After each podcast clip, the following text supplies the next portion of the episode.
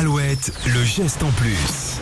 Vous l'avez peut-être remarqué en vous baladant dans le Grand Ouest, il y a de plus en plus de coquelicots dans les champs et au bord des routes. Mais est-ce une bonne nouvelle, Nico? Eh bien la réponse est oui. Oui Voilà, allez, belle journée à tous, à bientôt. Allez, salut Eh oui, alors cette petite fleur rouge sauvage dont la floraison a lieu fin mai, début juin, avait quasiment disparu en France.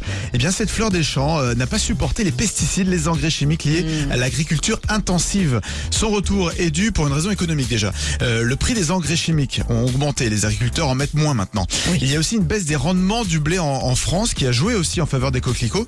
Ils ont un peu plus de place pour s'épanouir dans les champs devenus plus espacés. Autre élément, le développement euh, depuis quelques années de l'agriculture bio, ça favorise le retour du coquelicot aussi.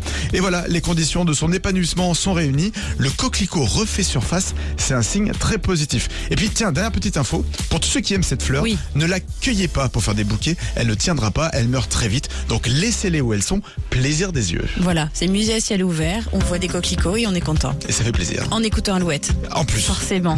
Et Donna Lewis maintenant, I Love You Always Forever, le geste en plus à réécouter sur alouette.fr et sur l'appli.